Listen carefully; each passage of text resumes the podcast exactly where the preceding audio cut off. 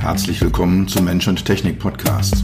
Dieser Podcast ist für alle, die Technologie entwickeln, vertreiben oder nutzen.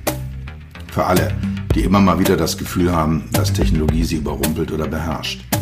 Für alle, die verstehen wollen, was Technologie mit uns macht und wie wir unser Leben zurückbekommen. Dieser Podcast ist für die, die Technologie sexy machen wollen. All die Produktentwickler, Designer, UX-UI-Profis, Produktmanager, CTOs, CEOs und für dich. Mein Name ist Dr. Peter Röska, von meinen Freunden auch Dr. Peter. Ich bin dein Gastgeber und freue mich, dass du dabei bist.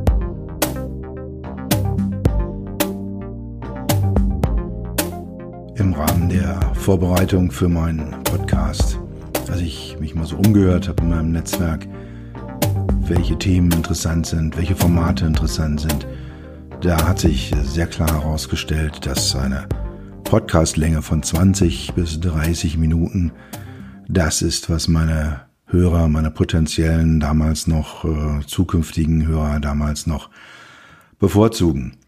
Und äh, jetzt habe ich wieder eine Folge aufgenommen und habe die scripted und aufgenommen und habe dann festgestellt, ups, jetzt liegst du ja deutlich über einer Dreiviertelstunde bei knapp 50 Minuten. Von daher wieder eine Doppelfolge. Der erste Teil heute von äh, einer Folge, die sich mit dem Thema Zukunft der Technologien in Fahrzeugen auseinandersetzt. Nächste Woche gibt es dann den zweiten Teil.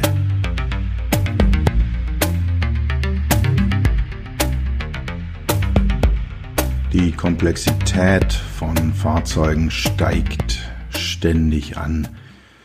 Das bezieht sich äh, auf die Technik, auf die Technologie, den Antriebsstrang, die Motoren, wobei durch die Elektrifizierung gerade in diesem Bereich jetzt eine deutliche Vereinfachung ansteht aber die Tendenz ist doch so, dass ähm, ja in diesen Bereichen eine, eine Komplexitätssteigerung stattgefunden hat. Noch deutlicher wird das Thema, wenn man in den Innenraum reingeht.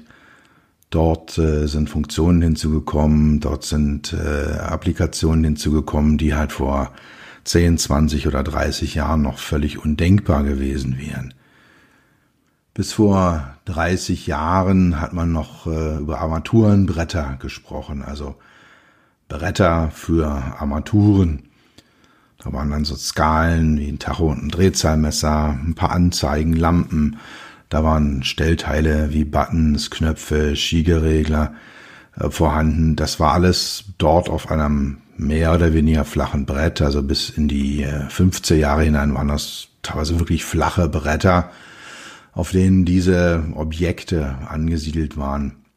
Und äh, es war pro Funktion genau ein Stellteil vorhanden. Also egal, was ich machen wollte, es gab dafür eine Taste, einen Regler, einen Drehknopf und mit diesem Knopf konnte ich genau diese eine Funktion ausführen. Das hat am Ende dann äh, zu dem geführt, was ich immer gerne als Stellteilfriedhof bezeichne, also Unmengen an Knöpfen, an Buttons auf engstem Raum vereinigt, teilweise direkt nebeneinander angeordnet, völlig gleichförmig.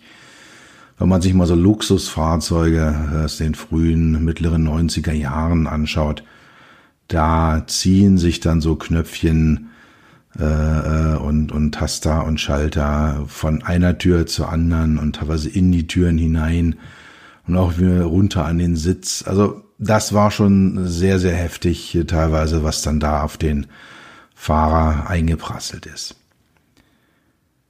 Ab Ende der 90er Jahre kamen dann komplexere Funktionen wie Navigation oder Telefon dazu. Und das war dann auch der Moment, in dem Funktionen zusammengefasst wurden, in dem komplexere Interaktionsprinzipien und Philosophien eingeführt wurden. Das war eine oder ist ja immer noch eine, eine Menüphilosophie, die bis dahin nur aus Computern bekannt war und diese Interaktivität, diese Struktur, diese Menüs, die zogen jetzt plötzlich ins Fahrzeug ein. Und damit mussten dann Interaktionskonzepte geschaffen werden, die diese neue Funktionalität beherrschbar gemacht haben und auch das Thema HMI Design wie gestalte ich denn eigentlich diese Interaktion? Wie mache ich das? Wie wird die Interaktion dargestellt und was wird wie an, an, an welchem Stellteil dargestellt oder auf welchem Bildschirm? Das waren Themen, die waren vorher völlig unbekannt die sind dann äh, Ende der 90er, Anfang der Nuller Jahre ganz entscheidend in den Fokus der Automobilentwicklung gerückt. Die Hersteller gingen damals äh, unterschiedliche Wege. Ein äh, Klassiker aus dieser Zeit war BMW mit seinem iDrive. Das äh, war damals das radikalste Konzept auf dem Markt. Alle Funktionen, sehr, sehr viele Funktionen von Navigation über Medien, war damals noch CD und Radio, Telefon, auch viele Fahrzeugfunktionen wurden mit einem einzigen Stellteil kontrolliert. Das war ein Drehdrücksteller, also ein, ein, äh, ja, ein Objekt, was ich drehen und drücken konnte.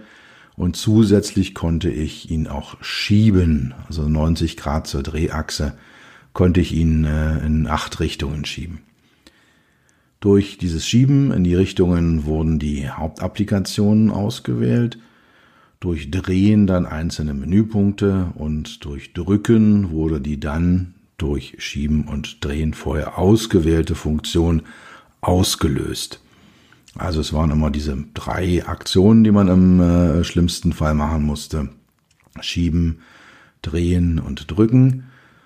Ähm, unter Umständen auch mehrfach, wenn ich verschachtelte Menüstrukturen hatte, dass ich dann also mit dem Drücken erstmal einen Obermenüpunkt ausgewählt habe, dann einen Untermenüpunkt und dann einen eine finale Funktion. Damit, mit diesem Stellteil, mit dem BMW iDrive, wurde die Idee der Computermaus ins Fahrzeug übertragen. Also ein Element, was ich in die Hand nehme, was an einem äh, immer konstanten Ort ist und mit dem ich dann alles machen kann. Und die Philosophie in ihren Grundzügen vertritt BMW bis heute wobei spätere Versionen des Systems deutlich weniger radikal waren. Es kam im Laufe der Zeit immer mehr Hardkeys dazu mit entsprechenden Funktionen, so ein Backbutton und ein Menübutton. Und also wenn man sich heute mal anschaut, die aktuellen Varianten, die in Serie sind bei BMW, da befindet sich dann schon so ein Dutzend Knöpfe äh, an oder um den, um den Drehdrücksteller herum. Sie sind also in der Radikalität etwas zurückgegangen äh, aber sie erlauben immer noch eine sehr, sehr hohe Kontrolle einer sehr, sehr hohen Funktionalität. Mercedes äh, war zu dieser Zeit erheblich konservativer. Die erste hochkonzentrierte HMI-Lösung tauchte im W220 auf. Das war die S-Klasse, die 1998, 99 eingeführt wurde. Und äh, das war eher eine aufgepimpte Radio-HMI. Also es gab da auch so einen zentralen Drehdrücksteller, aber der sah erstmal aus wie so ein Knopf zur Senderwahl an einem traditionellen Autoradio. Und er war auch symmetrisch zum, zum Lautstärkeregler angebracht. Also dieses Grundprinzip, rechts, links ein Drehknopf und Mitte ein Display und dazu noch so ein paar Hardkeys außenrum. Das äh, hat äh, Daimler damals vom äh, Autoradio in die Infotainment-Systeme, also wenn dann Navigation, Telefon mit dabei ist, das haben die damals äh, sehr sauber übertragen. Sie haben also das, was äh, in den 50 Jahren davor für die Autoradios entwickelt worden sind, rein reflektiert in die höhere Komplexität, in die höhere Anzahl von Funktionen, die in den Systemen drin waren. Bei Mercedes kam auch immer dazu, dass sehr, sehr lange noch eine komplette Telefontastatur vorgesehen war, also so ein Zwölferblock. Der war also bis weit äh, in die, in die Nuller, wenn nicht sogar 2010er Jahre, war der heilig. Da, das war absolut äh, unantastbar. Dieser Zwölferblock, der musste da auf der, auf der Faceplate draufbleiben. Audi hat sein Interaktionsprinzip, äh, seine, seine Infotainment HMI MMI genannt, Multimedia Interface, Audi lag irgendwo so in der Mitte zwischen Mercedes und BMW. Äh, die, die HMI wurde auch gerne Quadrologic genannt. Die vier Bildschirmecken spielten dabei eine zentrale Rolle und die dort abgelegten Funktionen wurden durch vier entsprechende Tasten, die um den Drehdrücksteller herum gruppiert waren, äh, entsprechend aktiviert. Und das war dann natürlich kontextsensitiv, je nachdem auf welchem Bildschirm, auf welchem Unterbildschirm ich war, waren diese vier Ecken anders belegt. War aber ein ganz passabler Kompromiss zwischen der Radikalität von BMW und äh, dem sehr konservativen Auftreten von Mercedes damals. Ein ganz anderen Weg äh, ist damals Lexus gegangen. Äh, die haben sich sehr, sehr früh auf den Touchscreen festgelegt und sind dem auch sehr, sehr lange und äh, teilweise bis heute treu geblieben. Sicher auch getriggert dadurch, dass äh, Touchscreen eine japanische Technologie ist, was einem japanischen Autohersteller im japanischen Markt einen klaren Wettbewerbsvorteil gebracht hat. Also Touchscreens wurden immer als ein, ein, eine nationale, eine japanische Technologie wahrgenommen. Und äh, das hat Lexus halt eben auch genutzt, um sich da einen Wettbewerbsvorteil gegen andere Luxusmarken im Heimatmarkt zu verschaffen. Es gab dann später bei Lexus und auch Toyota ganz andere Ansätze. Also ein Controller, an den ich mich erinnere, den es auch äh, nur relativ kurz gab, äh, war ja so eine Art Maus oder so eine Mischung aus Joystick und Maus. Fand ich damals schon boah, extrem problematisch, äh, war dann auch irgendwie zum Scheitern verurteilt. Ähm, ich bin nicht mehr, ähm, ich sehe es nicht mehr, ich glaube nicht mehr, dass das, äh, das äh, benutzt wird. Aber Lexus definitiv Touchscreen. Menschen kommunizieren immer multimedial. Direkte Interaktion zwischen zwei Menschen haben eigentlich immer mehr als einen Kanal. Was wir im Moment machen, ist eher eine unnatürliche Sache. Du hörst nur meine Stimme, du siehst mich nicht, du siehst meine Mimik und Gestik nicht. Aber äh, das ist ja auch keine, ich sag mal, Standardkommunikation und äh, Podcasting oder Radio sind ja auch im, äh, wenn man es mal unter evolutionären, äh, unter anthropologischen, historischen Gesichtspunkten betrachtet, eher sehr neue und frische äh, Erscheinungen. Also neben der Sprache ähm, am Kanal, auf dem sehr viel und auch sehr konkret Informationen übertragen wird, spielen Gesten, Haltung, Blicke, Gesichtsausdrücke eine, eine entscheidende Rolle in der zwischenmenschlichen Kommunikation. Dazu kommt auch noch der olfaktorische Eindruck, wie riecht mein Gegenüber. Nicht umsonst haben wir im Deutschen den Ausdruck, ich kann ihn nicht riechen. Wenn ich äh, bei einem Menschen sage oder bei einem Menschen das Gefühl habe, ich kann ihn, ich mag ihn irgendwie nicht so, ich kann es nicht genau festmachen, aber ich mag ihn irgendwie nicht, dann sagen wir das ja mal gerne, ich kann den nicht riechen. Gerade jetzt in der Corona-Zeit, ich nehme äh, die Podcast-Folge im Februar 21 auf, merken wir bei den vielen, vielen Videokonferenzen, die im Moment stattfinden, das klappt eigentlich alles ganz gut.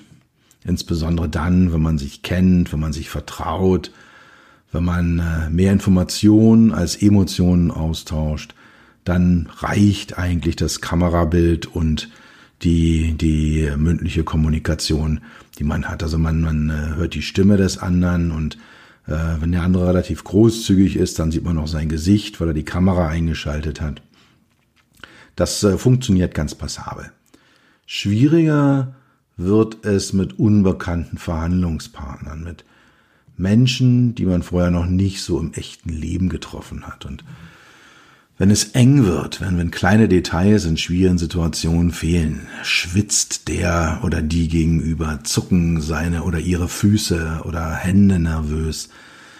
Oder wenn jemand zur Seite guckt, warum macht er oder sie das? Äh, ist er einfach nur gestört worden oder ist es irgendeine Übersprungshandlung? Ist er jetzt irgendwie emotional unter Druck gesetzt? Also das sind so Fragen, die lassen sich dann halt in einem digitalisierten Fernkontakt nicht äh, wirklich vollständig beantworten. Das geht nur, wenn wir eine echte, analoge, face-to-face, Mensch-zu-Mensch Kommunikation haben. Und die Kommunikation zwischen Mensch und Fahrzeug nähert sich mehr und mehr der Kommunikation zwischen Mensch und Mensch an.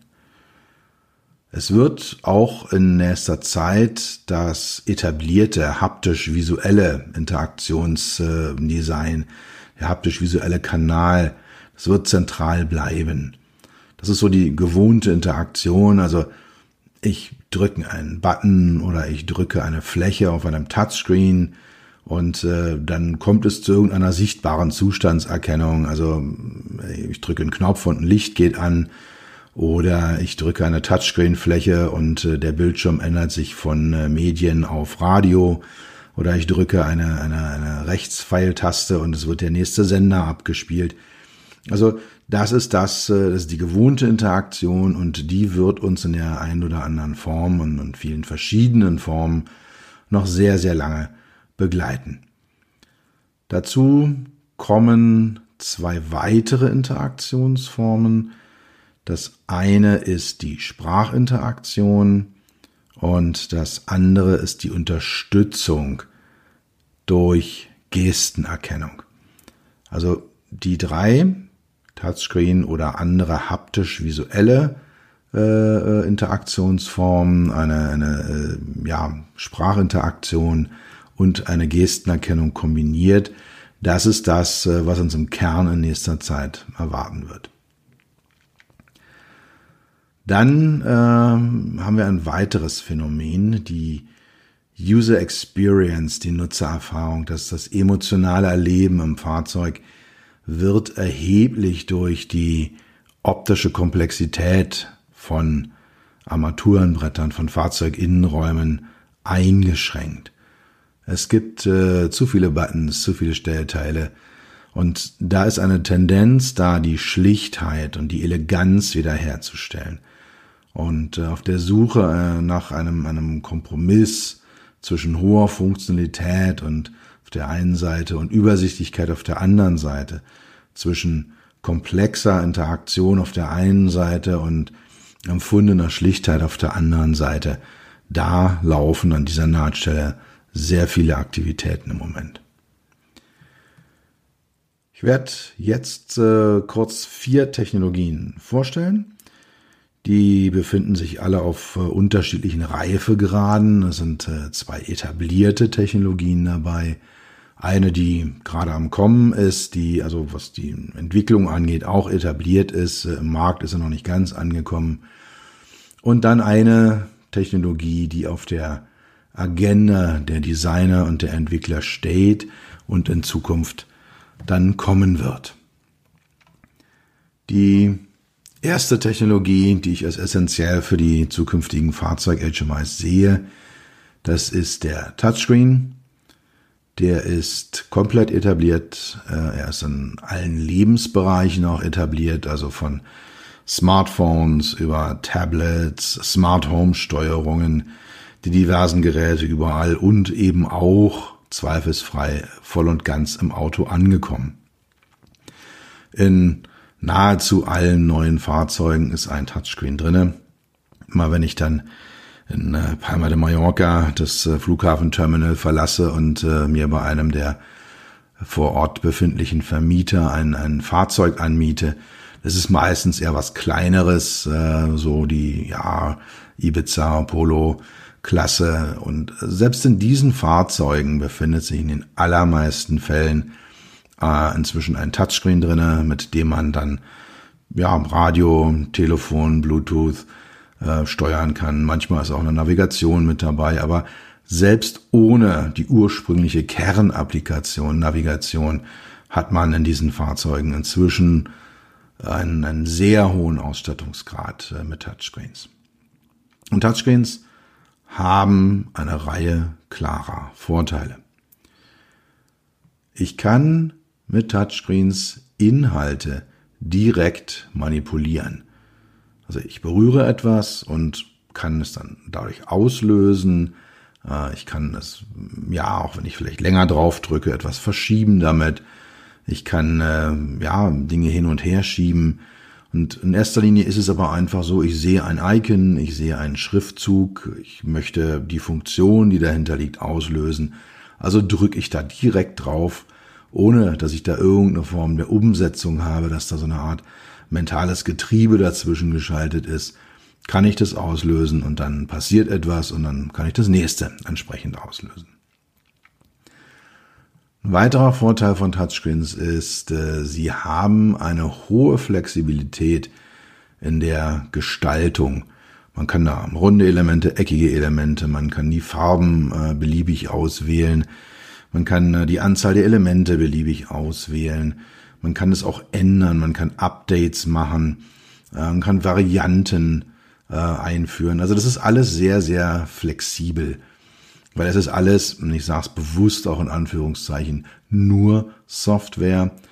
Ähm, Soft, nur Software im Gegensatz eben zu mechanischen Bauteilen. Also ich kann in einem Software-Code dann gerade mit den modernen äh, Tools, die wir, die wir da haben, relativ einfach Änderungen vornehmen. Wenn ich an so mechanischen Bauteilen, wenn ich da sage, oh, ich möchte statt fünf Knöpfen unter dem Bildschirm, möchte ich gerne sechs haben, das hat erhebliche konstruktive Aufwände zu, zur Folge, aber auch äh, was das Thema Werkzeugbau angeht, äh, äh, muss ich muss ich irgendwelche Bestückungsautomaten ändern. Ich muss Spritzwerkzeuge ändern. Also da ändert sich eine ganze Menge, wenn ich Mechanik ändere, während auf so einem Touchscreen das ist vergleichsweise einfach. Und dann kommt dazu, dass äh, wir für Touchscreens inzwischen eine eine etablierte Interaktionsstrategie haben. Also wir können, können damit umgehen. Wir haben es gelernt. Es gibt da so ein bestimmtes Vokabular, so aus Drücken, Doppelklicken, äh, so, so lang draufdrücken. Es gibt so eine bestimmte Grammatik, wenn ich dann äh, drüber wische, nach oben, nach unten wische. Wenn ich mit zwei Fingern rein und rauszoome. Entschuldigung. Das sind alles so Sachen, die äh, ja, für uns völlig etabliert sind, an die wir uns gewöhnt haben. Die meisten von uns nehmen so ein, ein Gerät an, an die Hand, schauen sich so ein Touchscreen an. Und äh, die allermeisten Dinge, die, die man damit machen kann, können wir sofort und spontan ausführen. Also das ist so eine Art äh, ja, anthropologischer Grammatik inzwischen bei uns geworden, die wir dann äh, jederzeit abrufen und in den verschiedensten Kontexten wieder anwenden können. So Touchscreens haben auch Nachteile und äh, vor 20 Jahren habe ich diese Nachteile als auch noch so stark empfunden, dass ich äh, die Aussage getroffen habe, Touchscreens werden in großem Umfang nicht in Fahrzeuge kommen. Hat ja dann auch noch mal 15 Jahre, fast 20 gedauert, bis es soweit war. Ähm, diese Nachteile sind immer noch vorhanden und spielen immer noch eine, eine entscheidende Rolle bei der Betrachtung von, von Touchscreens in Fahrzeugen. Der Hauptpunkt ist, bei einem Touchscreen ist eine visuelle Feedback-Schleife erforderlich. Das heißt, ich muss immer gucken, wohin drücke ich denn? Ja, ich finde das nicht äh, intuitiv oder intuitiv im Sinne von blind, im Sinne von ich greife da einfach irgendwo hin und mache was, sondern ich muss immer gucken, wo, äh, wo, wo, wo, wo drücke ich denn jetzt drauf? Das heißt, Touchscreens sind nicht blind benutzbar. Die blinde Nutzung ist auch nicht erlernbar. Also wenn ich so einen äh, BMW iDrive habe, da kann ich dann, wenn ich lang genug ähm, mit so einem Fahrzeug fahre, dann weiß ich, okay, jetzt schiebe ich einmal nach rechts und dann äh, äh, drehe ich zweimal nach links und dann drücke ich und dann habe ich das und das erreicht. Das kann ich, wenn ich sehr gut gelernt bin, auch vollkommen blind ausführen. Ich kann auch Funktionen nicht ertasten. Also wenn ich so, eine, so eine Reihe von Tasten habe in einem Auto und ich weiß, okay, die dritte von links ist es, dann kann ich so mit der Fingerkuppe drüber streifen und sagen, okay, das ist jetzt die dritte Taste von links, drück drauf und dann geht die Heckscheibenheizung an. Ja, also das sind so Dinge, äh, wo dann halt eben über die Fingerkuppen das haptische Feedback bei physischen Stellteilen vermittelt wird. Das äh, geht auf Touchscreens nicht. Und ein weiterer Grund, ähm, wenn man sich mal so sein Handy-Display anguckt, äh, nach, nach äh, ein paar Tagen Benutzung, sind die Dinger schmierig und äh, iberbar und vollgekrümelt. Das passiert bei Autos auch, da sind dann Fingerabdrücke drauf. Also solange das Licht an ist, solange der, der Bildschirm hinterleuchtet das geht es immer noch alles. Aber wenn man so ein Auto ausmacht, abstellt, äh, dann sieht man schon, dass man da auf diesem Bildschirm eine ganze Menge rumgedrückt hat. lässt sich reduzieren über entsprechende Folien, aber ist nochmal ein Grund mehr oder ein kleiner Nachteil, den Touchscreens gern mal haben. Das ist das Ende der ersten Folge zum Thema vom Stellteilfriedhof zur Scheitech.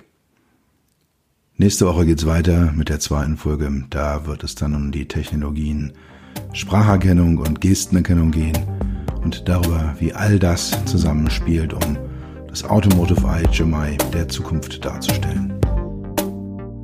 Das war's für heute. Ich bedanke mich dafür, dass du Zeit mit mir verbracht hast. Du hast etwas für dich getan, was dir keiner mehr nehmen kann. Für einen weiteren Austausch findest du mich auf LinkedIn und auf meinen Webseiten www.peter-rösker.com Rösker mit OE und SS oder unter www.beyond-hmi.de. Bis zum nächsten Mal, pass auf dich auf und bleib gesund.